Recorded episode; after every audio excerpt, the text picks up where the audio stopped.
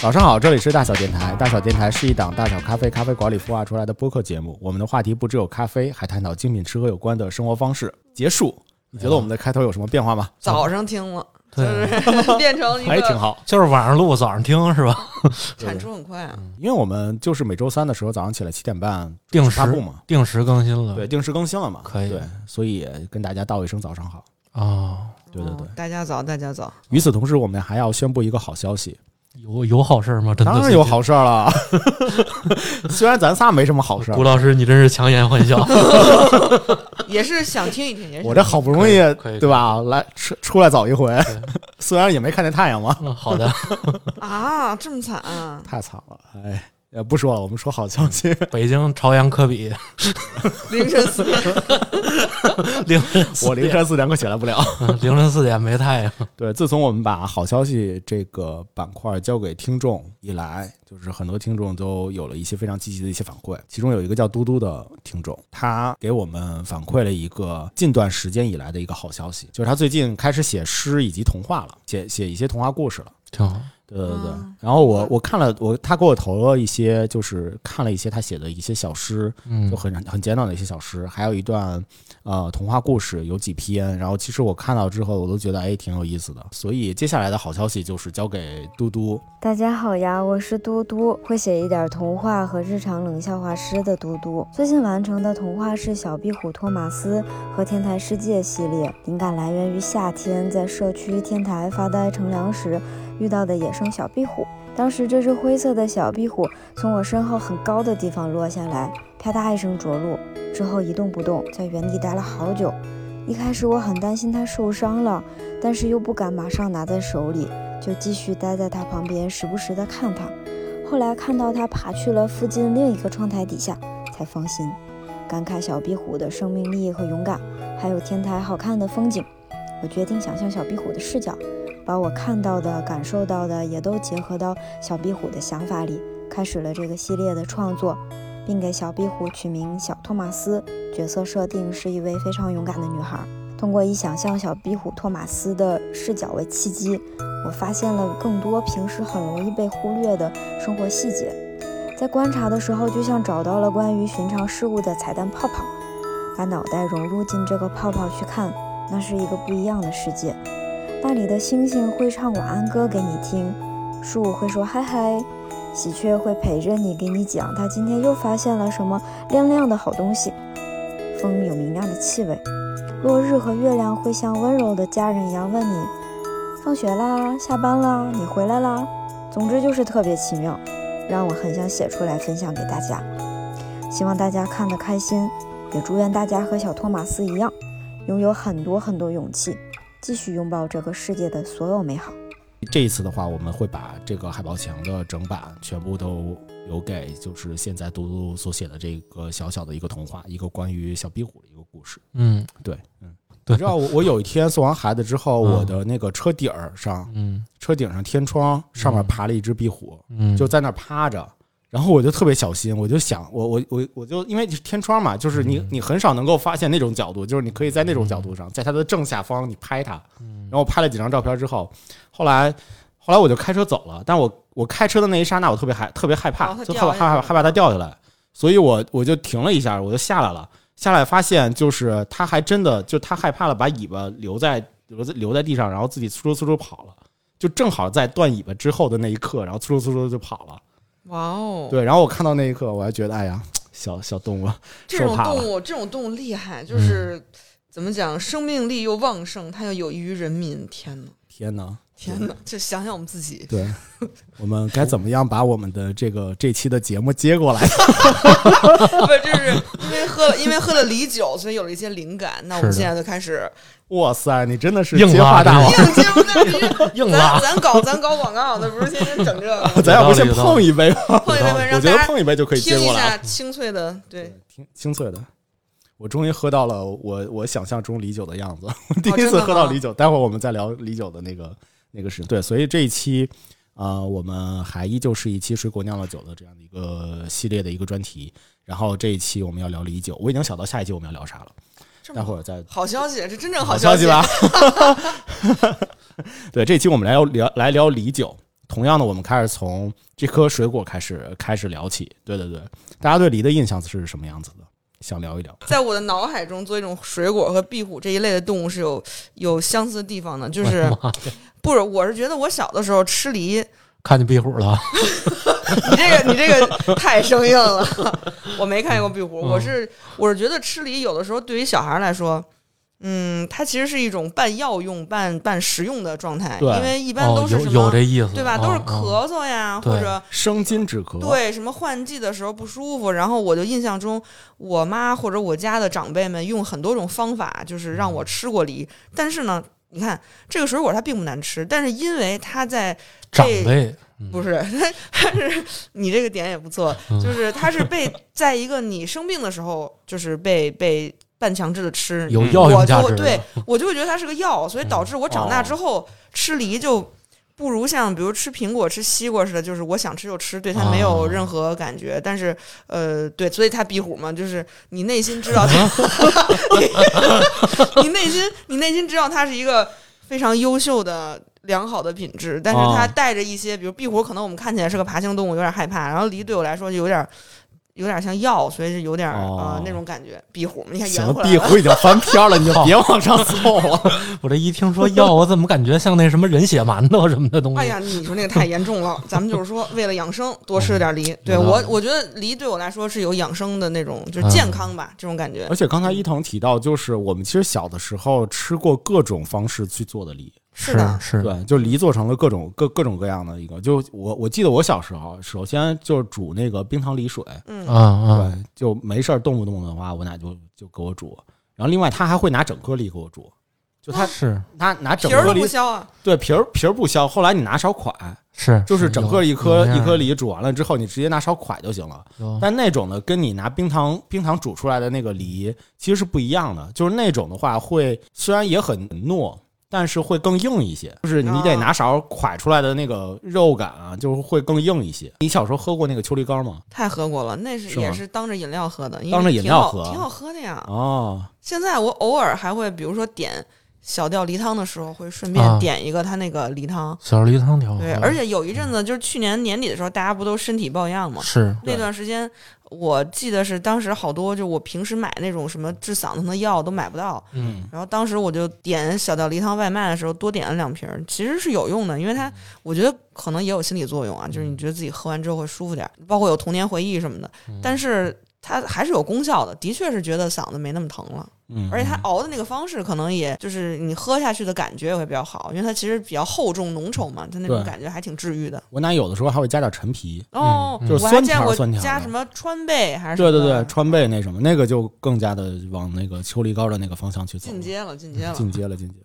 而且疫情那段时间，其实我特别怀疑，就为什么就东北的那个黄桃罐头好像很有名，但是就是就流流传的很多，但是啊就梨水好像就大家没有特别的。我们得为梨正个名，是不是？对其实功效差不多。对，功效是一样的，尤其是止咳这方面。而且我听说啊，就医医药学家小马上线，这个这至少从止咳角度上来讲，就止咳的主要成分其实是糖，糖在一定量的时候是会起到止咳功效，哦但是在超出这一定量可能就不管事儿了，或者弱于这一定量就不管事儿了。哦，其实严格意义上讲，我们喝的所有的止咳糖浆最有用的一部分其实就是糖。所以为什么他们老说糖那么梨那那什么川贝枇杷露什么的都不管用，你自己光喝看看，其实就是喝糖糖水就行。喝糖水，主要人家能配比到合适的那个糖度。哦，对，其实就是这么回事。这意思啊，对，所以我觉得吃点甜的也挺好。它糖是不是有一定消炎杀菌的作用？反正就是止咳，有止咳功效，就就是那个极致糖浆的那个，对，其实就是这样。那你这就一竿子也把梨我们的梨给拍死了。没没，因为梨的糖分高啊，所以它就好啊，对吧？对对对，梨的。梨的糖分确实高糖分高，然后酸度又低，多好啊！嗯，而且我觉得就它的它的本身的那个香气也是那种偏清香清香，就是清香，嗯就非常的清爽。乙酸异物质乙酸科技月 狠狠活儿没有，当时我我研究过研究过。没没研究。哎，来来来。我们现在开始倒酒了。对，我觉得我我其实我挺喜欢梨的。我觉得梨这点跟苹果不一样的是，梨它没有那种苹果的酸涩感。嗯，就我吃苹果有个臭毛病，就是我必须得把那皮削了，哦因为我特别不喜欢苹果那种特别光溜溜的又又那啥涩口的一个皮。这梨就完全没有这个状态。哎，我也是，嗯它就像嗯很薄的一层纸皮一样，就咔哧一下就下去了。咱们可能北京小时候吃的绝大多数梨都是那个什么鸭梨、雪花雪花梨对对对对对嗯，但后来我接触过别的梨之后，发现梨呢的确是比苹果对我来说更友善。嗯，对你吃没吃过香妃梨？这不就是吗？哦，对对对，就是这个品种但比它大，是不是？对对对，会更瘦一点，也是。就你这个有点，就我我拍的时候 就感觉跟拍一石榴似的。怎么怎么坏了？这梨受伤了。今天给谷老师准备的谢谢谢谢谢谢。加班礼物，加班礼物。就我想提香妃梨的原因，就是因为就是就是梨它跟苹果不太一样的点是在于，就是苹果如果皮厚了，嗯，就会特别影响它的口感。没错儿。你吃的时候就觉得特别腻就有的时候就看人一嚼，我都觉得酸，就就腮帮皮跟。肉是分离开的，对对对让你感觉到。但是它质感相差也很大。对，但是梨的话，如果它皮稍微厚一点的话，其实你是没有那个就是没错儿违和感的。嗯嗯，就像香妃香妃梨，其实有的有的皮也比较厚嘛，就它比雪花梨要更、嗯皮要更厚一点。但是你吃它的时候，就觉得就整个的那个香就会。所以我我当时在做皮呃苹果酒的时候，我就嗯一直想着说，我下一期一定要做梨酒，一定要做梨酒。而且真的是在我在准备这期节目的时候，我才知道原来秋梨干是北京的特产。啊，是吗？对，只有北京有，我还以为是这是这东西是一全国那都那那都咱这有的东西儿那咱这梨的主要产区啊，对对，咱咱们就是北方就是主要产区吧。对，雪花梨啊、鸭梨就都是那个主要产区。那我们我们接下来还会还会再介绍一个我们的大镇，对，一个大村儿，就专门就是种梨的。你们知道是哪儿吗？梨村河北河北沧州，盲猜 不是北京，啊，北京苹对，在北京不是苹果，苹果那桃儿好吗？那就盲猜了，很很烦。怀柔、你们喜欢吃什么梨啊？延庆，先说说你们喜欢吃的梨吧。我喜欢吃的梨是那个就比利时那种皮梨，就是软的那个，哦，就跟我上次吃苹果时候追求又酸又糯。红色的那个是吗？嗯，不是红啊，也有红的，但是我吃那种就是斑点。哎，看现在谷老师展示一张图，那个红的是一种，然后还有一个比利时彩虹梨，巴黎。什么叫巴巴黎？没，它。里边就有一巴黎。你看第五行啊，我我这儿也有这图片，我发现我们俩搜的是一个东西。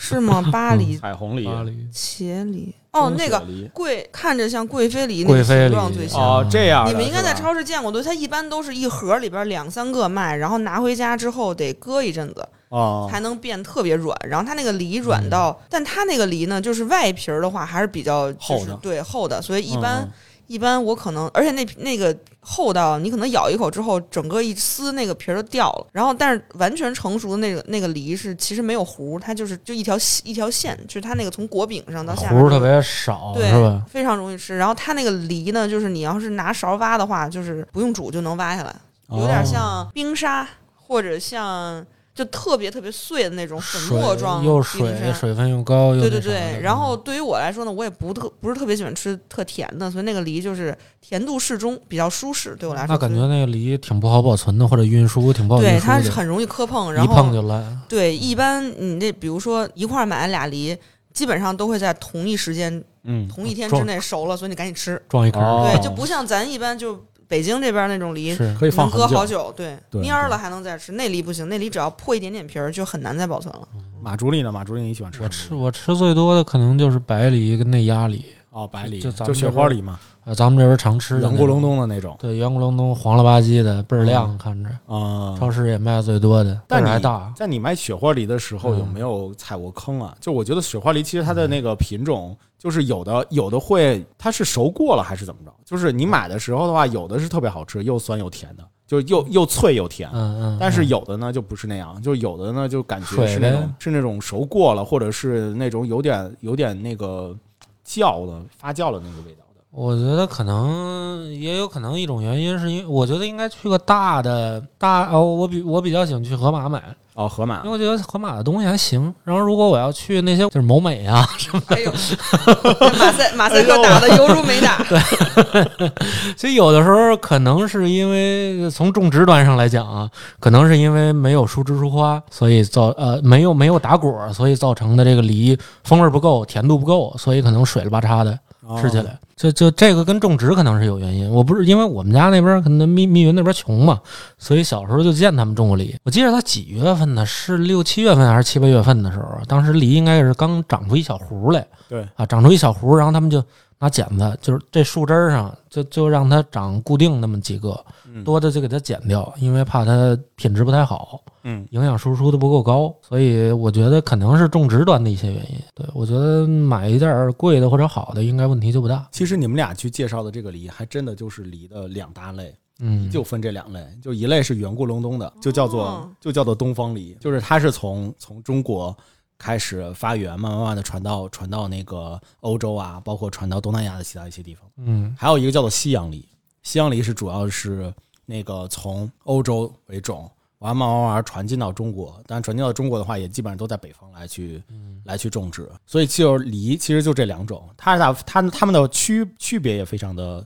就是简单区别是啥呢？就是东方梨就是圆的，就基本上你看那个形状是一个圆咕隆咚的，像雪花梨啊嗯这种的，嗯其实圆咕隆咚的，它就是东方梨的哦种。嗯，还有一种呢，就是西洋梨呢，就是葫芦型。哦，很典型，很典型。对对对，就是你你吃你吃的那个葫芦型的那种那种啊。而且，但我吃西方梨的时候也带着对东方的思念，因为那又是一个英国的冬天，感觉自己有点咳嗽，现在已经融合在一起了嘛？对，然后就买了个梨，后来发现吃那个梨好像不太管用，还是那北京的梨管用。而且中国其实是一个产梨的大大国，嗯就是中国就整个世界百分之七十的梨其实都是中国产的。是吗？对对对，哦，所以那个甭管是东方梨还是西洋梨，其实在国内其实都有都有普遍的一个种植。嗯对对对，所以梨也是一个挺挺有意思的。他们的有有一个梨有一个称号叫做“水果之宗”，就是因为它本身它它自己是一个号称是不孕不育的一个品种，就是它只能开花儿，啊。但是它不能不能去那个传宗接代。自己授粉，然后去结那个果儿，嗯，所以得去靠嫁接或者是靠那个就是呃拼拼接，就就嗯。人工授粉，先对人工授粉或者是嫁接的那种方式，然后来去，所以所以你看就有很多什么苹果梨，啊，对，嗯。苹果梨、对，或者是一些其他的一些品种凑凑起来的这种南瓜梨、想吃个萝卜梨，萝卜梨，能不能有萝卜梨不都一个东西？农业科学家听听种种沙坑里吗？咱在地里挖梨，所以这萝卜梨吃完之后，可能肠胃不太好不。是你想这俩放一块儿，得冬天得多棒啊！够父妈妈再也不担心我冬天吃不着水果和梨 那了，太补气了，这个萝卜梨。可以，创造一个创造。嗯，哎，可以你们，这么说的话，就是我还想到一个，就是我了解到的，在英国叫布莱克，啊，布莱克，布莱克霓虹，或者是叫布莱克，就直接是布莱克梨。嗯，对，这种梨有一个神奇的功效，就是它有一个别名叫做闪电梨，嗯，就是因为它就跟吃了跟吃泻药一样，窜啊，对，吃完就窜。搜一下长什么样啊？喷喷射战士，可以去搜一下。那应该叫华莱士梨。对，所以在欧洲的时候也有一段谚谚语叫做“梨酒入口如绸缎，入肠如鸡肋，出肠如闪电”，这就是用中国人这种的吧？这种梨酿的那个梨酒，那这咱这瓶英国酒很可能就是 不是录制中断，大家 一会儿就窜稀了。叫什么布莱克？布莱克梨，所以我们的农业学家如果真的把萝卜梨给不可能给拼凑出来的话，那一个种沙坑里，一个种树上，它能一样吗？又通气，这科类都不一样。又通气又排便，咱要说往树上种山楂梨也行，你说这冬天多方便，柿子梨，红的绿的种一块儿。我们稍后的话会在 show notes 里面去贴上，呃，我找到的一个 top 五十，就是整个就是大家公认的，呃，味道最好的五十个梨的一个品种，在我们国家的五十个梨的品种，大家可以依次的去找一下自己喜欢的一个梨。嗯，对。你找到了吗？没有，哦，没找到啊，那可能只是个传说吧，不过英国当地梨是不好吃的，是吗？就跟英国当地苹苹果一样。嗯，就是又也蘸我我糖葫芦吃印象中，我印象中它当地的梨好像并不是那种长条葫芦状，是相对比较圆、个儿比较大那种。哦，吃起来的口感呢，就像啃木头，那就是从东方传过去的嘛，但是他们传过去之后的话，可能主要酿酒。有可能就是那嗯种能被呃，就是正常当水果吃的会非常少，所以哦我们能在超市买最多的就是就是我刚才说那梨，而且也哦不贵。对，当然带着对东方的思念，想让他解决一下嗓子的问题，他的的确是解决不了。所以你在就是你你在英国的时候，就是嗓子疼也照样会找梨吃是吗？我觉得下意识的会找，但是识地会找如果是真特疼的话，那可能就去吃药或者就有道理。真的，我觉得这不是一个嗯咱们南方的听众也可以反馈一下，就是嗯是一北方人的习惯嘛。就比如说冬天啊，觉得嗓子干或者什么的，就都会这样，对吧？都会都会先找个尽可能先别吃药，先扛一扛。对对对，先扛一可能他们。会他们会找枇杷吧，就做点什么哦枇杷膏，因为秋梨膏这个东西的话，我还真的发现一件我事儿还以为是一个全国普遍性的东西。我觉得冬天通常北方北方这边嗓子都疼，是因为北方太干干了。嗯对，啊，包括这个，我觉得也是因为跟咖啡也有很大关系。你看，又扯到咖啡这儿来了，我哦多厉害！你扯没事，圆回来就行。我们现在期待一下。对对对 看你怎么圆到对，听我扯啊。首先，由于湿度的不同，哦所以你在咖啡豆磨粉的时候，粒径也会不一样。你想，水湿度大的时候，通常极细粉是不容易被磨出来的。当湿度大的时候，而且湿度大的时候静电也比较少，啊粉也不容易结块，也不容易抱团，所以你萃取咖啡，也就是说湿度大的地方萃取咖啡可能要更均匀呵。所以严格意义上讲，如果在同一个地区、同一个温度、同一个设备，嗯，两边南北方各自要做一杯 espresso 的话，一定是南方要好好于北方。好于北方，对这因为它那边会更均匀。哎，因为人家那边湿度大，咱们哦这边湿湿度弱，因因为有有好多都是地暖啊、空调啊，那就更干了。哦，有的时候室内的湿度可能降到百分之二十以下，那就已经干的不行了。哦，对所以说，我觉得这个对南北方还是不太一样的，是吧？那我知道咱们这边冬天，嗯，还得跑到南方去喝去。对，你可以试试，真的可。以开着加湿器喝呀 对，所以我现在就在研究，能不能在磨豆机边上加个加湿器。哎，但是是嗯，保持一下。是湿度越大越好吗？就比如说我在海南喝，也跟在那个杭州喝，应该也是呃不一样的吧？肯定会不一样，因为这些微量元素肯定对对，那是海南就更好吗不？一定，不一定哦不通常下雨天的咖啡可能会萃取的均匀一点啊，怪不得人那个电影里边老描述下雨天喝咖啡呢，没错风。味感好一点，哦，不是喝茶吗？对，什么都能喝。当当什么场景凑的当什么咖啡离开了杯垫，什么在你后边什么的，哦，周杰伦唱的。圆回来，你圆呀。对，然后所以说就是这个梨啊，对，所以北说圆壁虎的事儿，所以这个北方人就是一般在冬天的时候，就是吃着这个梨，看这个壁虎断尾。生硬。让我们期待下一段发言。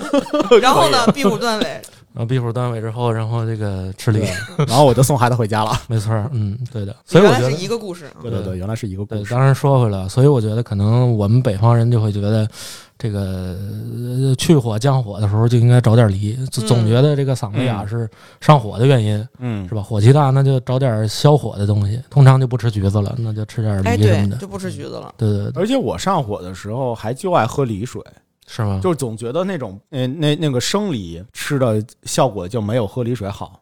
那肯定的，那肯定的，因为糖分不一样啊。哦，因为你一个是内源糖，一个是游离糖啊，哦，因为游离糖更甜啊，还有这个好吸收。上次也说到这个知识点，对对对，你没注意听，你真是哎呀我，不是主要是我来次数少，所以记忆中就这俩点。让马老师伤心。那么等下一期聊酒的时候再再聊一下这个。好，的，对，印证一下我有没有把这个知识点给记住。嗯但是刚才马助理说这，我反思了一下，你说如果是糖就是主要功效用于止咳的话，嗯，梨本身的含水量又比较高，对所以是不是两种加一块儿，它的确在生理上会让就是比较难受的、比较干的嗓子会我觉得是这样吃萝卜好吧？总对，我觉得是这样。即使你在吃一个其他甜类的一些水果，那如果它要没有这么大水分，可能也挺难受的。嗯，而且我是这么觉得。好像吃那种干的坚果就会觉得，而且你没发？现，其实通常梨的酸度要比这些橘子呀、橙子、苹果都会偏低一些更。低一，些对，对，所以说它只有糖分的存在，哦它没。有其他的那些特别酸类的一些物质在。我问你个问题，啊，你说就是酸会不会去增加，就是人对于那个糖的那个感受啊？就会就是越酸的东西，会不会越觉得那个甜会更甜？甜，嗯，不会？不会是吗我觉得肯定不会。哦，那好吧，那因为酸，因为我我我个因当然也不一定啊，因为每个人的味觉肯定是不一样的，因为感受也是不一样的。我觉得越酸的，因为因为风味儿通常都是复合型的一些风味儿。啊如果说你这个东西一旦特别复合了，其实只你不会说只单单的只会体现出一种风味物质，因为它会发飘，就像你做饭一样。哦，比如说你做锅包肉，你也知道那玩意儿甜的，但是你也知道那玩意儿里里边有醋，对，那你觉得那个是酸占主导还是甜占主导？甜对啊你看到了吧？啊其实并只是哪个放的多，哪个放的少而已。哦，因为我在听完你的这个知识点的时候，我自己的一个总结下来是什么呢？就是可能呃梨的这个甜度，它煮完水之后的这个甜度的话，可能刚刚好是属于你那种就是。正好那个糖糖分的度数是在那样的一个度数，就是在一个可以止咳的那个度数范围内的。不会的，不会的，因为。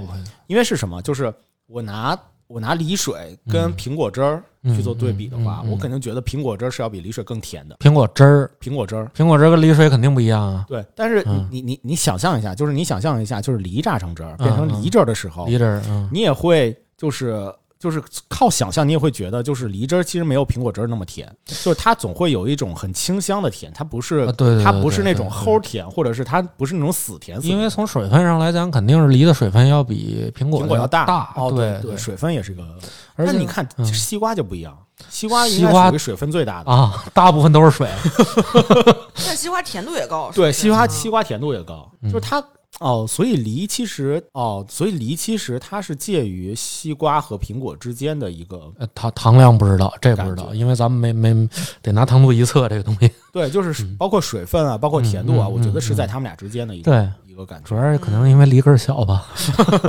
但是梨的确给人的感觉是更清甜，对是那种齁对对就比如说有那橘子或橙子，它又酸又甜。这时候大家给这个水果的形容可能是，哎，这个橘子橘子味儿特别浓，因为它其实是一种综合对综合甜酸的感觉，它也很酸也很甜。嗯对对，它不是按照那个 body 来去呃来去论这个呦呦这个这个胡老师说包地英文包地是什么东西？啊 body 咱们的 醇说到厚度嘛。哎可哎可以呀啊，，你看，可以啊，可以可以可以，我最近换了一手中出现了壶。是吗？出现了知识点，郭老师，出现了知识胡老师可以知识。点，知识点。对对对，所以梨还是一个特别好。所以我当我想到说我下一期要做梨酒的时候，我就一下子脑袋里充满了一些无限的幻想，就觉得哇塞，这个梨酒一定是特别香特别香。所以我们这马上就转到了嗯梨酒的这个、这个事情上来了。得，对，伊藤是第一次喝梨酒是吗？嗯，我知道它是梨酒，且喝它的情况是第一次，之前有可能喝过，但不知道它是什么。有可能是梨汁儿会兑了一些。对，也有可能是像没注意。咱也不知道啊。今天我们喝的这个有点儿怎么说，梨酒气泡酒这种感觉，我们此刻喝着。但是是的，我的确印象中，在宜家里边有一个那个黑底儿，然后绿水果的那种酒，是有苹果的和梨的。嗯，如果那个算是个梨酒的话，嗯，也许之前喝过，但那个没有这个好喝。那个，嗯，可能是啤酒酿造的方式，所以导致它就特别酸，嗯有点像古老师说你喝那个螺蛳粉味儿的那个啊，啊，就是它的嗯好喝程度不如这个，这个就是小甜水儿嘛那种。是通通常酒发酵都需要酸，因为所有的酒，所有任何的食物吧，发酵的时候都是在酸性环境下去发酵，对，所以它一定会有大量的酸。而且其实大家在看到市面上，其实梨酒更少啊，是的，就相对于苹果酒而言对，就是这是为什么呢？就是首先有两个原因啊。第一个原因是本来这梨树就会生长的非常的缓慢，嗯，嗯，对，像像我们这种小时候就一一冬天就靠着这梨的，所以就 基本上基本上农民伯伯产了之后就都给我们来把来，这棵树全家都吃了，就没想到要做成酒。是来对，这是对，这是一种，就是本身它生生生生长的会比较晚。晚熟一些，是耗的时间会比较长一点。还有一个呢，就是原因是在于，如果要做梨酒的话，它从树上摘下来之后，就必须要马上发酵，嗯马上去做这个发酵的处理。然后不像苹果似的，就苹果可以，你可以储藏一段时间，，嗯，对，然后再把它去做成那个，就是做做成酒。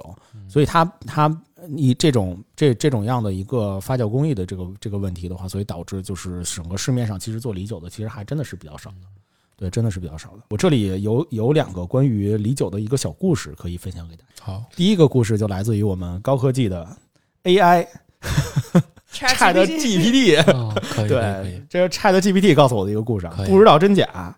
对，但是也是当做当做一个小的历史传说来去听一听。对对对，关于李酒的，就是 Chat GPT 是这么说的，嗯他说：“哎，我觉得 Chat GPT 还真的挺厉害的，那肯定的，我最近也用了，挺挺厉害的。对对对，非常有可能就取代我们这个它能补出很多常识，的确是。对，而且用于做节目，用于做节目的话，我觉得还是非常有帮助的，提高了效率。好，那我们现在来感受一下来自 AI 的那个知识输入。AI 是这么说的：李酒的历史可以追溯到古老的中国，它曾是明朝皇室的御饮，然后他的发明者也是一个英明的皇帝，叫做朱元璋。好家好的伙，南宋的朱元璋，老北京啊也是，老老南京嘛，哦，老南京，对不起，老南京，对不起，对他儿子是老北京，说错了，说错了，老南京，老南京，，老南京。啊，老南老老南京这夫妇两位特别爱特别喜欢喝酒。有一天，哦朱元璋在做梦的时候，就是俩人也特别喜欢吃梨。然后有一天他在做梦的时候，突然梦见了天上的神仙送来了一一桶梨酒，然后朱元璋当时在梦里头喝了一口，就感觉哇塞，怎么就那么好喝呀？这是珍珠翡翠白汤的故事吧？这你确定是一 Chat GPT 给你讲的中国故事？这不会是你奶奶给你讲的吧？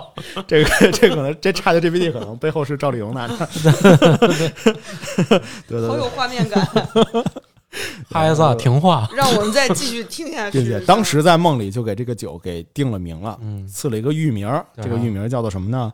叫做 叫玉名儿，怎么听的那么对？起了一个域名叫做带三 W 的那种，对，我就想的是那个，对，域名叫做蜜梨酒，嗯，并且醒来了之后就是念念不忘啊，必有回响。馋。于是满国满满满国就去找，就全国就全国各地就开搜了始找，就开始搜了怎么怎么能就找到什么材料能够做成这个梨酒。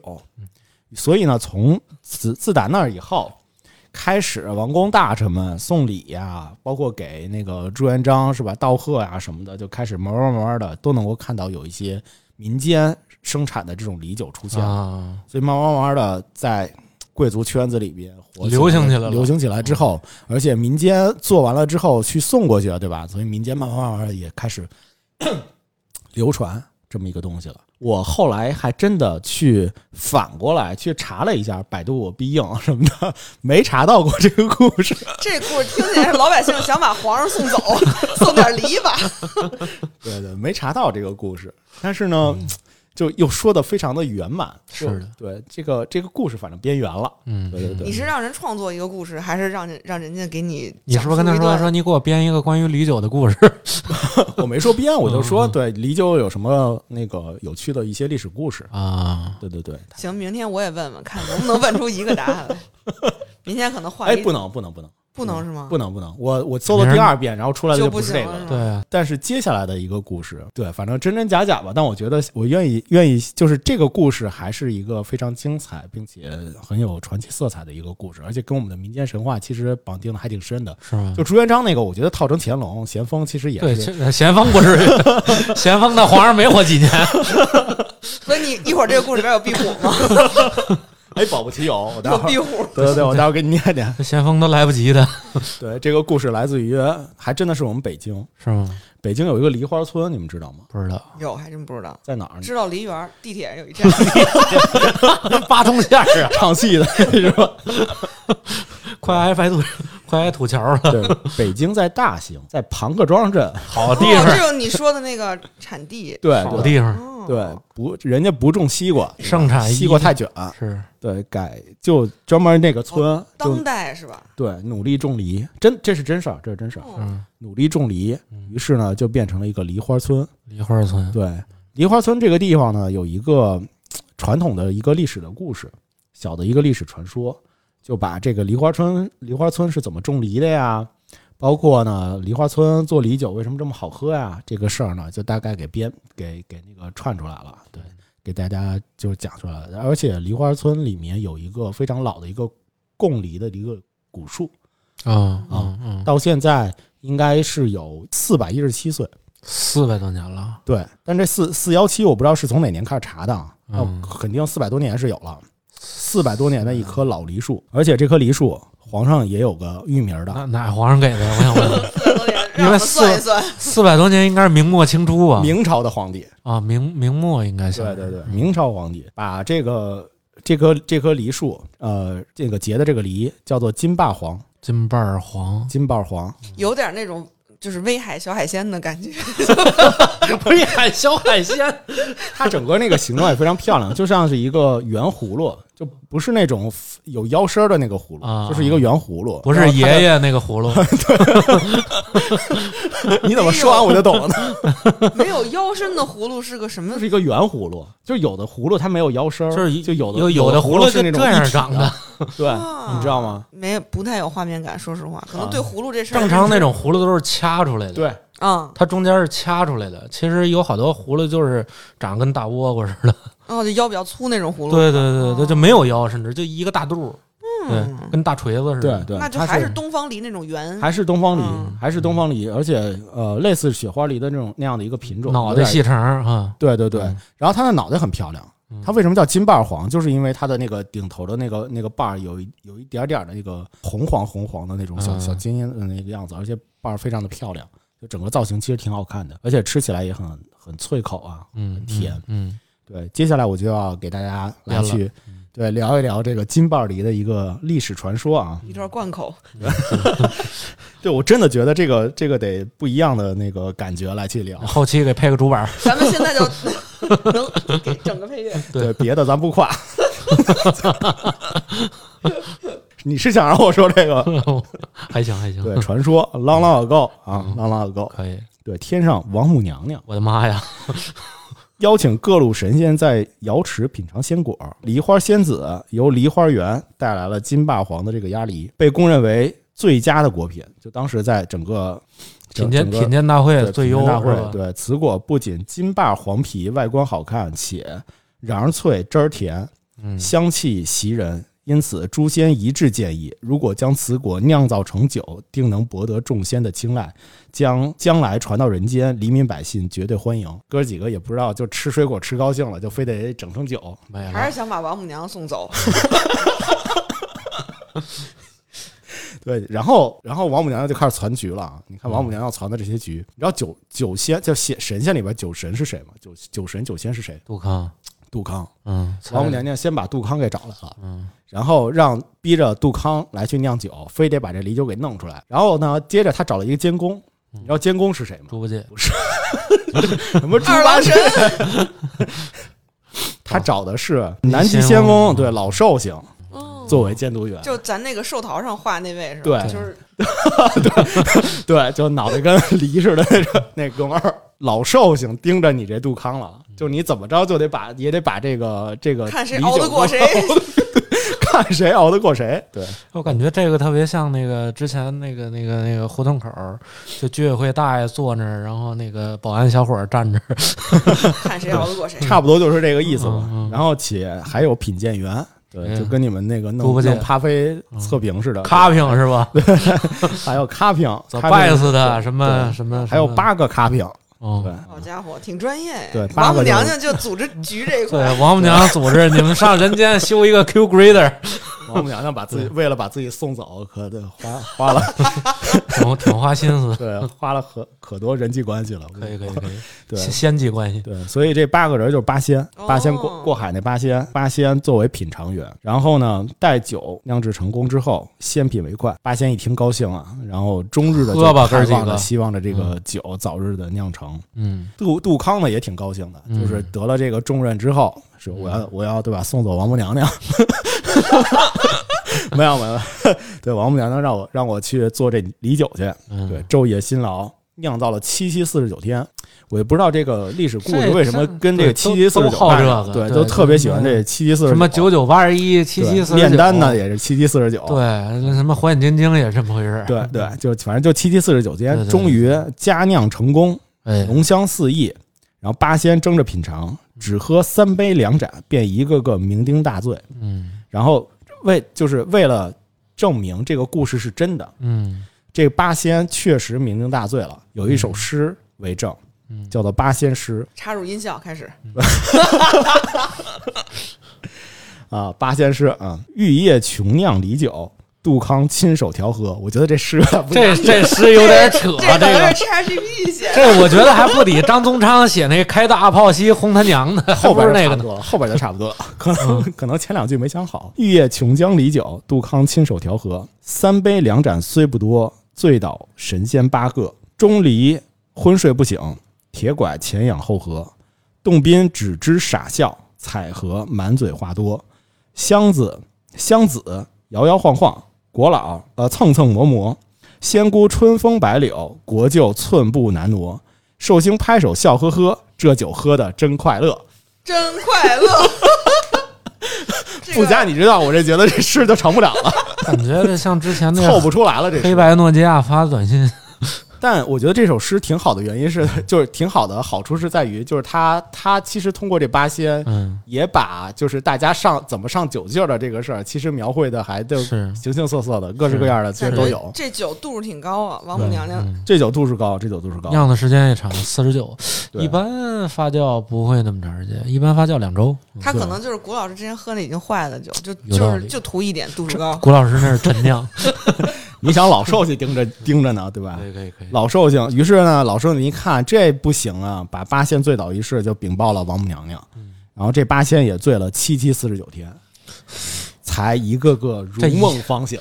这一下仨月没上班，对，这挺好。酿了七七四十九天的酒，然后睡了七七四十九天。可以可以可以可以。王母娘娘见八仙酒醒，便对杜康说：“这酒太烈了，连八仙都醉了。”四十九天，你可知道天上一天，人间就是一年。仙人都醉成这个样子，要是黎民百姓喝了，岂不醉死？一定要想个办法，将此酒制成适合民用酒，以保人民的身心健康。杜康说：“好，要想酿成低度梨酒，有个办法，这就是向上管理的一个加水特别好。不，你看，你就想执行的事儿了。哦，不好意思，听听人杜，我为啥就老当不了领导？我我算知道了。”为啥我老当班儿逼？还是想把领导送走？不要想执行的事儿，你得想想你班儿逼的事儿，对吧？嗯，班儿逼教教您教教我。这么说的，对，班儿逼是这么说的。有个办法，只要惊动众仙参与此事，否则不易制成。王母娘娘说：“天上诸仙，人间名流，如需用谁，你只管说话。等一切安排就绪，初九那天，你定个时间，请各路神仙前来祝贺。”哥们儿把。满天的神仙全都给支配来了，嗯，就为了干他这个事儿。你看看这拉资源拉的，可以，对对对，掺个酒那对吧？掺个水，这肯定不能是这个样子。时间过得很很快，转眼又是一个七七四十九。杜康早已胸有胸有成竹，嗯，他让王母娘娘调调太阳神、嫦娥、二十八星宿、嗯，雷公电母、七仙女、织女。观世音菩萨前来领旨，这有点扯了啊！首先，再想想，我认识的神仙也就这些，可能还有二郎神，不知道参没参与。这首先，观世音就跟他们不是一届的，人家就不是在一个编制内。那可不一定，我告诉你，这是俩体系。对，上上一上一场。凑齐这么多人呢，我觉得让我们听听这个天庭居委会 又干了什么？太扯了！天庭居委会还请了一个西方的，你看这请个外聘，那怎么了？还来个外交？真的，上一场有这种风光的，我觉得还是《西游记》大闹天宫那会儿呢。对，是啊，嗯，对。然后告诉这几个，他的礼酒已经制作完成，提前准备完了，众仙可以在今日酉时前来瑶池聚会。嗯，那些被调用的众仙提前一个时辰到位。杜康要专门给他们进行培训，你看还得整整一段培训，企业培训，对对对，得稍微的对吧？跳操那种，稍微的演练演练，装模作样，对吧？你最后再兑水，对，你看这个整个这个排场就不一样了。是对，王母娘娘叫就就按你安排的办，我一定让众仙准时到达。这天四十九七七四十九天之后啊，酉时已到，王母娘娘早已来到了制酒现场。只见杜康将已经酿好的梨酒放在一大口缸内，嗯，只等配料了。嗯，这配料是怎么配出来的？复合磷酸盐，只见山梨酸钾。只见卯日星官走了出来。啊，卯日星官养鸡那个，对，养鸡那个，嗯。呃，原来呢，为什么？因为酉时，嗯，酉时的话就是有鸡啊，嗯嗯，对，所以他出来了，然后。他高喊一声：“有时已到，各就各位。”现在开始咯咯吗？差不多就这意思吧。对，就咯咯了。对，先出场的是谁呢？太阳神和嫦娥走了出来。瞬时阳光灿烂，就这这这景儿，我觉得真的只能在这个神话故事里边。这不得日月同辉吗？一个负责太阳，一个负责月亮。阳光灿烂，月光如水，星光闪烁，挺浪漫。对，这是配料时必备的三光。那嫦娥今天显得非常高兴，抱着玉兔光彩照人。因她在月亮上广寒宫，那里十分寒冷寂寞，每天就像生活在大冰箱里，所以她的容颜一直保持着就是不老的那个容颜。这个是稍微介绍了一下嫦娥。但是首先三光凑齐了，阳光、月光和星光。之后登场的是雷公电母和七仙女。见雷公手一挥，一声巨雷响彻寰宇，电母一道力闪划破天空，刺得众仙眼花缭乱。接下来，七位仙女身着七彩霓裳，翩翩起舞。顷间，东边天际便出现一道霓虹，光彩人间。这时，织女将兰花指往东一指，东天边立即出现一片朝霞；往西一指，西边顷刻出现一片晚霞。原来制造低度酒的酒光凭日月星三光还不够，还必须借助闪电光、霓虹光和云霞光。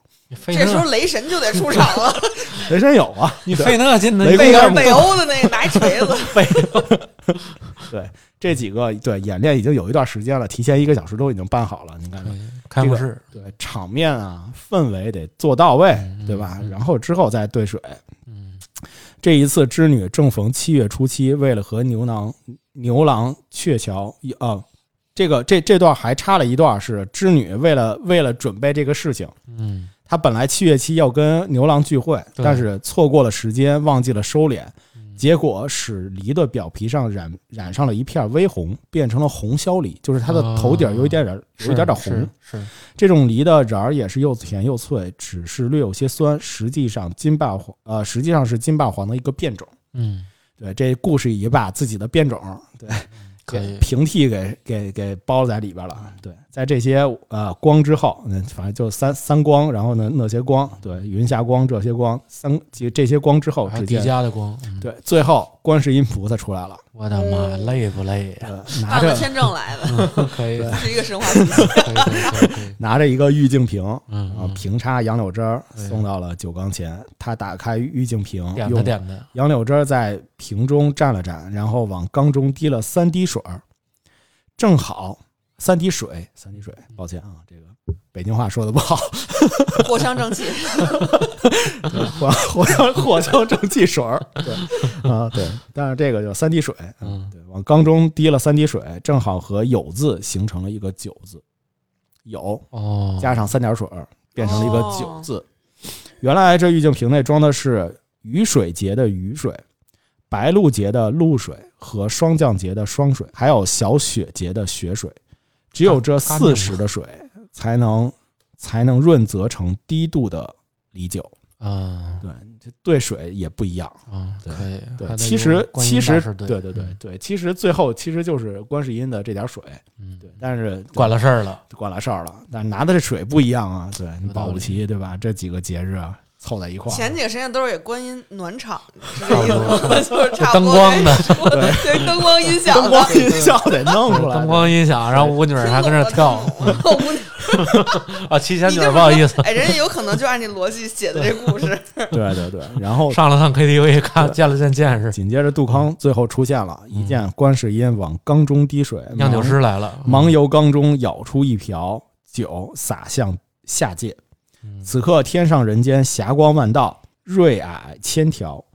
就见浑河岸边梨花园树，鲜花盛开。这些花像柳絮，像鹅毛，如若白云，如瑞雪。接着云烟散去，梨花凋零，梨树上结满硕果。这梨由绿变黄，很快梨香酒香扑鼻而来，刺透心腑。从此之后，人间便有了这种民用的梨酒。此酒不仅浓香四溢，且能舒筋活血、强心健脾、益寿延年。这就是梨花村的一个关于梨酒的一个神话故事传说。好家伙，这是一旅游宣传片儿。那我这事儿也圆回来了。谷老师，你跟我说实话，你是不是拿人村长的东西了？你是不是你是不是你是不是大型人？对啊，我今儿春节吃了梨花村那我觉得这个故事也能往回圆。这朱元璋的梦不就这么来了吗？这天上这正酿酒呢，哎。来了一个，从此这地上的朱元璋哎，就开了悟了。天工开物，可能就是一个故事。问题朱元璋那会儿在南京呢，这是北京的事儿。有道理啊。反正就是这么一个故事。华夏大地嘛，呃，就是这么个一个故事，我觉得整个故事吧，还是还是非常的精彩的，而且基本上把这个神仙那点事儿啊，反正一听就是是假的，主要就是我觉得主要听出了灯光音响，这对对对就是很明显的电场，这明显就像是个 KTV 的地方。对对对，嗯你看这一个个的，还包括还有一些向上管理的一些学问啊，都能够在这个这个故事里边能够，淋漓尽致，对 对，我觉得换成苹果酒，可能也差不多，这个故事也能圆。还是一样，换汤不换药。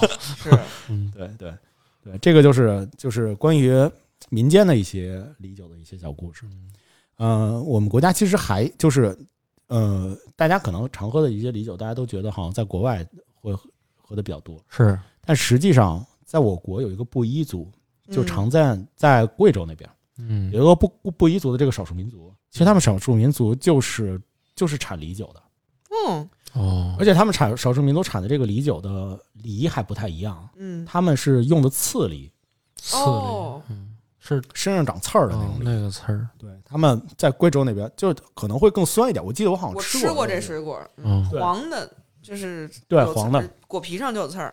对他们其实他们其实那个就是有做刺梨的这个传统的文化，包括整个在喝酒，就他们当时就是人人也非常的豪爽，也特别爱喝酒，所以梨酒也是他们经常就家家户户啊自己酿啊，包括去制的一个一一个那个习俗。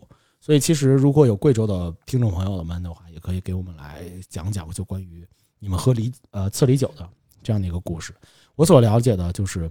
呃首先，梨酒、刺梨酒是他们的一个传统文化，嗯且呢，就他们酿的这个梨酒是怎么酿的，嗯我也大概查了一下。嗯他们他们酿梨酒有一个有非常多的一些一些传统啊，他们就是梨酒的话，在他们那边可以分为炮制酒，然后烧窑酒，还有甜米酒三种。然后刺梨酒的话，制作制作的时候是离不开酒基的，啊，这个酒基的话是需要先拿出一个底酒作为炮制这个梨酒的一个基础。然后各个地方，因为他们那个梨不梨梨的味道不一样，包括酒基也不一样，所以各个地方喝到的这个刺梨酒的味道，其实都会有不一样的一个区别。比较有名的是在惠水县，他们盛产的是糯米酒和黑黑糯米酒，它本身也可以做米酒。然后呢，他把这个两种这种米酒和刺梨酒结合的结合在了一起，就作为酒基结合在了一起。所以惠水县的刺梨酒有刺梨的这个营养，然后又有的话呢，黑糯米酒的这个滋补，两两相结合就非常的美味。哎，你你在做米酒的那个那个嗯节目的那个时候的话，嗯到时候也可以再延展的去查一查。嗯然后 刺梨酒在布依族的他们里边的话，其实有两种制作的一个方式，一种叫老缸，一种叫老格。就老刚是什么呢？老刚 一哥们儿，这俩这是这是方言吗？俩俩哥们儿，不是老老缸缸就是在酒缸里酿的酒，哦 老格儿就在老格儿老格儿里酿的，格是哪儿？呃，格就是他们的一个布依族的一个方言，啊但实际上呢就是一坛子，实际上就是坛子，啊，所以就有的是用缸去酿的，有的地方是用坛子，就是大小的区别，对，就缸大一点，盛器的不一样。还真是就是大小的区别，缸大嘛，坛子小。是对对对，但我觉得就坛坛子是它的口儿敞的会要比缸敞的更、哦更开一些空，气接触的会多。空气接触的会更多一点。啊，对，坛子应该更小，缸应该口儿坛子不是，腌泡菜那种感觉吗？对对就是得分个口儿。对对对，所以可能就是对吧？不一样的那个量也不一样，对一大一小，就跟拿拿那个食堂的大锅炒出来的菜，跟你拿自己家里边那种小小炒锅呀炒出来的菜，肯定味道都是不一样的。那肯定大锅炒难吃啊，啊。那不一定，那肯定难吃，你记住了，我觉得真的就有的菜真的是大锅的香。哪哪个菜？就比如说我我小时候炖，我小时候就特别爱吃幼儿园里边的蒸鸡蛋羹。蒸鸡蛋羹用大锅蒸，对啊那，难度挺高的呀。对呀，那咋盛出来呀？你自己得吃这么大一盆。起码是比咱们家里边家里边的那个锅要蒸的更大，就是那个锅会更大一点。但是但是他那个厨师，我告诉你，你肯定被骗了。可好吃了，主要还是饿，觉得小时候其实就是。饿，真的，并不是说。哎，但的确，我觉得幼儿园现在回忆起来，的确饭挺好吃的。是吧？嗯，是吗你？还有这回忆呢？我都忘啥味儿了。幼儿园我还记得我们周一是炸酱面，周二喝粥，就这种非常规律的。我记着是吃茴香馅包子。我觉得咱们可以整一期幼儿园的回忆，真的呵，是。使劲回忆回忆。对呀，多少年了都，我对我幼儿园只有一个回忆，是吗？我们在那一期里上面来去来去揭晓太。好了，又发展了一期节目。咱那会儿就初恋了。对，所以其实那个就是古今中外啊，其实都有啊梨酒这么一个东西，而且源远流长。啊，我我建议大家可以，就是如果在上海的朋友，可以去一家馆子，叫做山石榴，他们家是专门做贵州菜的。啊，哦，在山石榴那家馆子里边，他们就有梨酒，而且是次梨酒。那我觉得我们的听众朋友们没准还真有去过，对对可以分享一下。对，据说是在震旦上海的一个震旦的博物馆旁边，震旦博物馆旁边山石榴，而且在上海我查了一下，有几家，至少有好像是有两三家吧，嗯。肯定上海的朋友应该是有的是知道的。包括国外其实也会有那种国国外其实他们去做梨酒，他们叫威廉梨酒，嗯，威廉梨，对，以白兰地然后和梨作为原料来去来去酿制，并且他们是以这种蒸馏的方式来去做，然后葡萄在就是梨长到葡萄葡萄那么大，就是那那么长的是一个时候的话，就套在瓶儿里面，然后等到梨成熟的时候再去饼洗净之后，哦再重新放到梨白兰哦，地里面。是是是，所以他们就整个出品的时候，这个是在瑞士，对，这个是在瑞士，瑞士的那个法国也有叫威廉，对但是我怎么记着他们是用直接用梨作为原材料，然后发酵，发酵完蒸馏变成一个白兰地，我记得。对，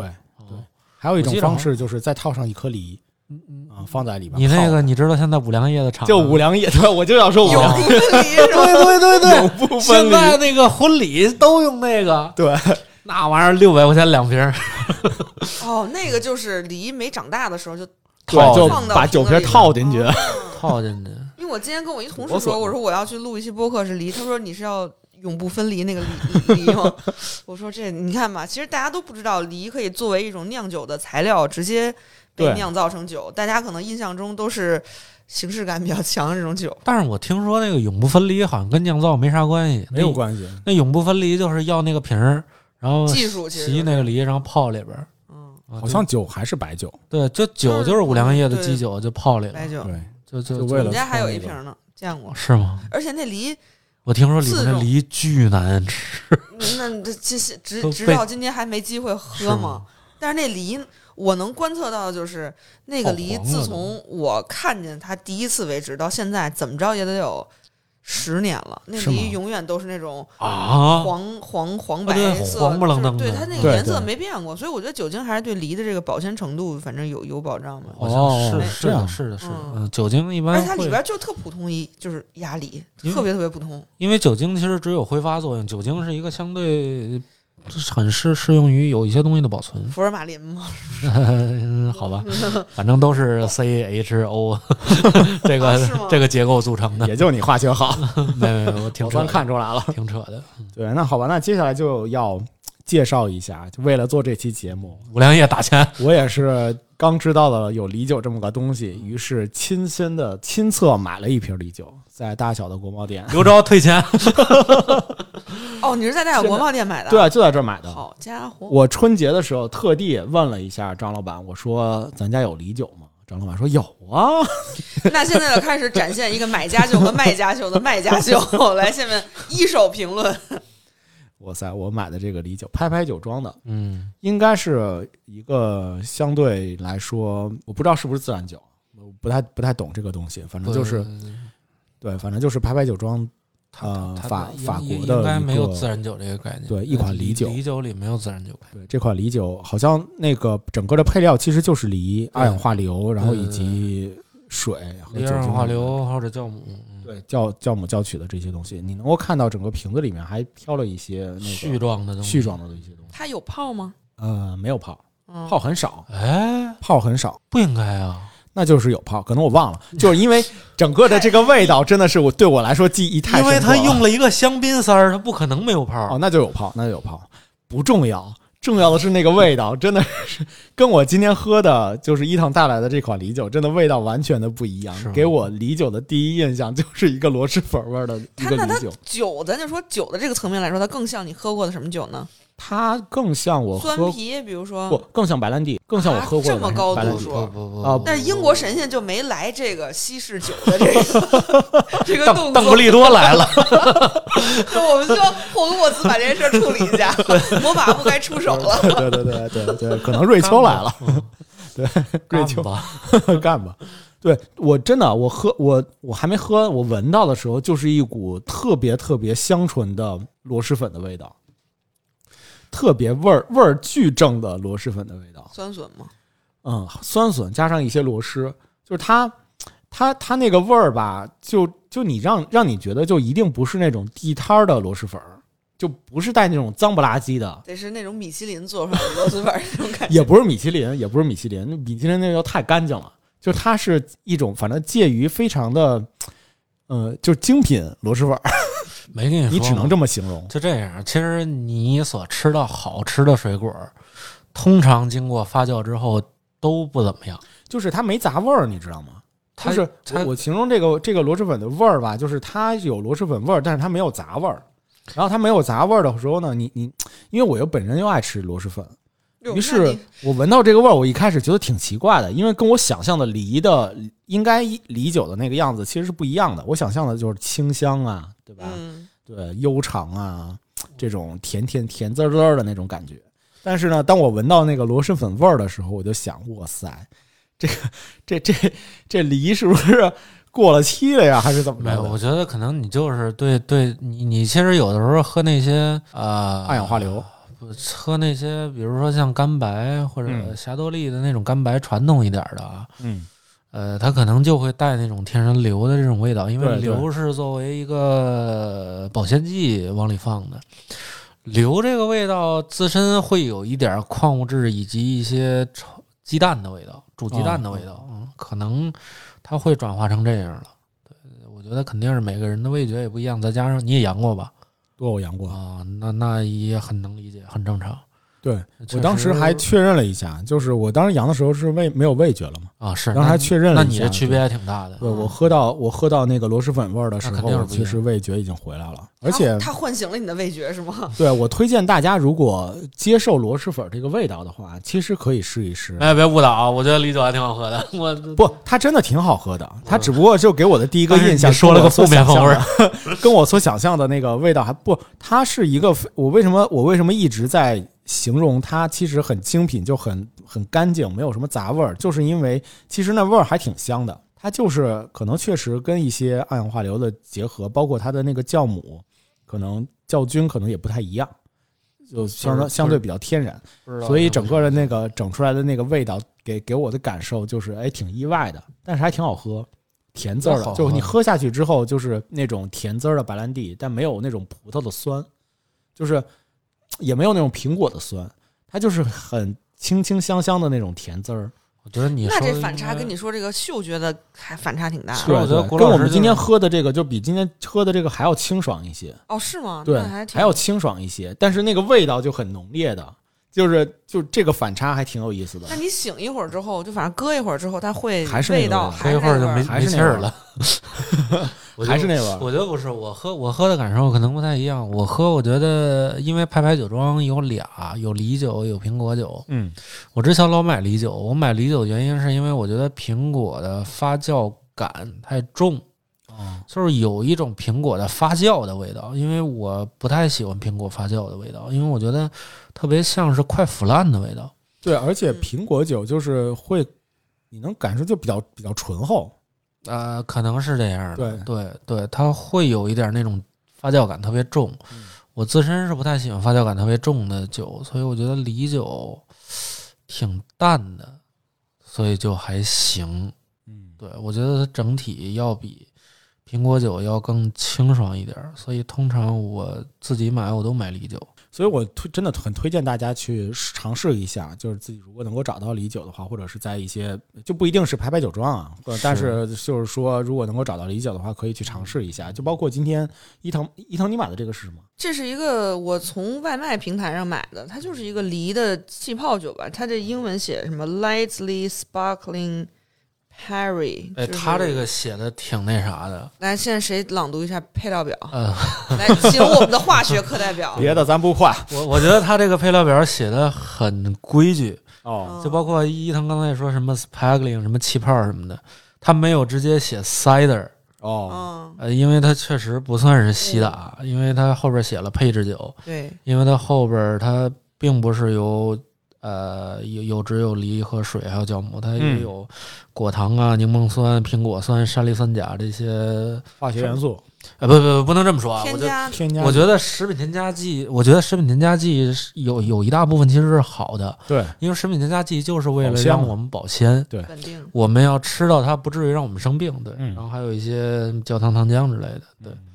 其实我觉得就还行，就不用考虑它里边加了一些什么，就只要觉得喝好喝就可以了。而且这瓶子粉粉嫩嫩的，带着小桃心儿啊。那可能只有上面粉的。嗯，是这样，我觉得还不错。对，就包括现在很容易喝，对，对，我觉得现在有很多人就有点贩卖焦虑，就比如说后边加一些东西，那就不吃了，或者一直也不吃味精啊什么的。不会不会嗯。嗯，哎，你在喝它的时候，跟你之前喝的那些梨酒有什么不一样？那肯定不一样啊，它哦就它就没有那么大的发酵感。对于我来说，这完全像是一个梨汁儿加上一个气泡，呃，对气嗯高高气泡的一个气泡水儿，沙口感强的气泡水儿，然后再加点酒精。我还听过有很多人会拿六度这酒精。梨汁儿去加在那个苹果的西达上面，哦，就变成就本身它是苹果酒，但是它会加一些梨汁儿，它会也也会也会写成梨酒来去来去买，就它本身可能呃它把那个香气换替换成梨。对，说到香气，其实我刚才在想一个问题，就是梨这个东西，我们刚才说酒它是作为饮用嘛，包括秋梨膏什么的是作为吃的，但其实梨本身作为嗅觉的这种感官的体验也非常好，对我来说，对对对，因为比如说啊。我嗯，我我现在刚刚回想了一下，我比如说我用的某一个香水儿就是什么梨梨味儿的香水儿，哦是吗？还有梨味儿的香水？有有有叫英国梨，就是那个嗯哦，威廉梨是吧？叫就祖马龙的那个香水里边有一个英国梨，哎，哦我今天应该带来给大家闻一下一个综合的感官体验，那个梨的味道那你就拿过来，古老对啊说不清楚了，回家。不不不，打开闻一下，哎，仅此而已。对，英国那个古老师跟于谦抽烟似的，一哆嗦。对但是那个炎都治好了。但那个香水呢，就因为香水其实它会分几个种类，比如说那种绿叶调的、木质调、花香调哦等等水果调等等。对对对对对，然后梨这个水果作为香水的时候，我觉得是少数的能作为香水去呃味觉的感受去表就是使用的一种一种水果。你比如说，啊我们很难能闻到西瓜味儿的香水，或对者它留香时间很短，对或者呃可能柑橘类的会闻的比较多，一些。因为一般是酸性的水果，可能好保存一些香气。嗯，而且比如说像出来的那个西瓜味大多都不是我们就很对很化学那种对感觉。对对，就很刻意的西瓜味对，所以我一般能闻到的还原度比较高，且能作为香水儿去留香时间长的，可能就是柠檬，对柠檬、嗯柑橘类的这种柠檬算是一个肯定的对对橙花呀，甚至橙花对，以及呃梨。也就是这样，你比如说哦像桃子、樱桃这种，可能听起来就觉得哎，还是挺是香水的感觉，就那种少女的感觉。但是嗯它作为香水闻起来，并不如梨那么好闻，因为其实梨是一个味觉识别度特别高的的的一个水果。嗯你看外西洋体系里边香水会这样去做，它会跟酒精混合啊什么的。啊，其实我又回想到，我也买过一个中国的那种东方的那种点燃的那个焚香，叫鹅梨帐中香。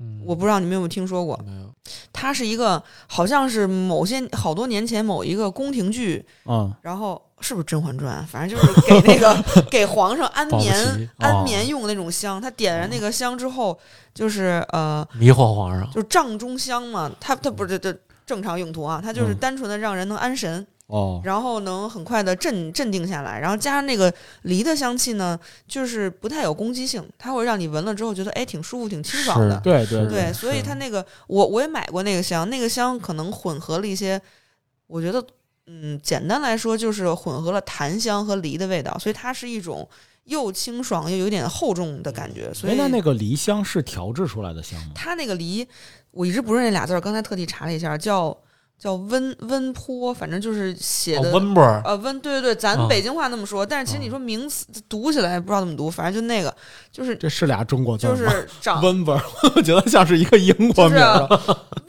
嗯，对，就是刚才马助理读的这个，哦嗯，然后本对它这种梨呢，它那梨长了一层毛，我还真见过这个梨本身就是从我看看，我看看，长了一这层毛。个这个是树上长的时候，它最后摘下来做香的时候是黄色的，啊，然后有一层浅棕色的绒毛，然后做这个香的时候，应该是把这个所谓的这种刮下梨，来是吗？对，把首先得把毛刮下来，哦，如果没记错的话，应该是把毛刮下来，然后把这个成熟的梨切到上边的三分之一，嗯中间那个梨核给挖掉，然后里边取放那中段儿种取中段儿醋溜儿啊，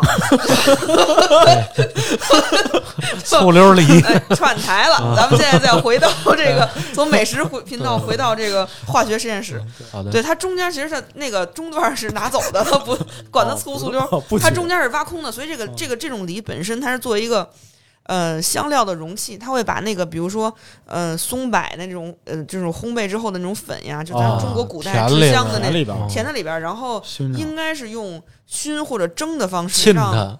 对，就是另一种就是，浸润，然后、哦，呃，反正水蒸气等等把它融合在一起，然后这个东西最后应该再经过一个呃晾干、烘干的过程，然后总体把它磨成木耳，再去制成香。香的话就很容易制，哦比如说它在呃比较潮湿的状态之下，可以滚成那种线线香，对，嗯也可以变成这种小塔香之类的。嗯，然后我当时买那种香是小小圆球，然后哦你可以放在一个那种加热的容器上，就比如说通电或者拿蜡烛烤它，就是这种方式，哦不直接点燃它。所以那个那个香气和那个作为梨作为香水儿在西方的那个香味体系里完全不一样的感觉，就是非常温和。然后你可能在家偶尔能闻到它若有若无的，但是总体来说会是一个很放松，然后很梨嘛那种感觉，就是它既香又不是很呃喧宾夺主那种感觉。你也能在那些什么松香、檀香里面去分辨出来梨香是吗？可以就是它整因为个的那个，它那个梨香非常跳，就是你一哦闻就能闻出来。因为松香、檀香其实是那种我我的我的理论里，松香、檀香都属于那种大地苔藓类，就是地面上的那种香气的感觉。包括草呀什么的，但梨香你一闻就是它就是真的不能有萝卜梨，它不能长坑里，它是长树上的，对，真的就是那种嗯能感能感受到它它其实两个层哦这个还挺次，有意思，好好非常有意思嗯是吧？对对对，你哪怕吃梨，你比如这梨现在切一半，我就在屋里马上都能闻见那种感觉。对，对苹果的香气马上就会变成酸的呀什么的，但梨其实还是，你分不出来。对香气上还是，很比如说发酵酒里边，像像发酵酒里边香气，包括香型也很容易分出来，像松针和苹果或者梨这种香气。嗯，如果我没猜错，应该梨应该是分类香气，然后那个松针这种草类的应该是脂类的香气，哦就是是很容易就能分辨出来。对它虽然很淡，但是它能够它能够肯定是很容易分辨出来。两种香气辨识度很高，嗯它特别像嗯酸、酸和甜还有咸，就你可以直接分辨出来的。嗯，哦，就是刚才你刚才谷老师说那个螺蛳粉味儿的那个梨酒，让我想出来的，它其实味觉和嗅觉还也是一个对于梨的一个就是记忆点吧。嗯对，就它整个整个是一个螺蛳粉味儿，但是我还是能够辨别出来它是有梨香的，嗯，哇塞，这好复杂呀！这个嗅觉体验，嗯就是挺嗯特别有意思的一个啊一个体验。啊，对，这个这个是古老师观点。下回我还要再买一个可尝，可跟我台无关。嗯 对，推荐大家多试一试梨酒吧。是的，对，一定是。我觉得当当大家知道有梨酒这么一个东西的时候，其实就已经开始就是可能会有一些就是想要去尝尝试一下。嗯，通过我们的这个这个这个节目，也希望对大家可以好好的尝试一下。对对对，好，这期节目就到这里，感谢大家的收听，大小电台下周三见，对拜拜。对，再见再见再见。呃。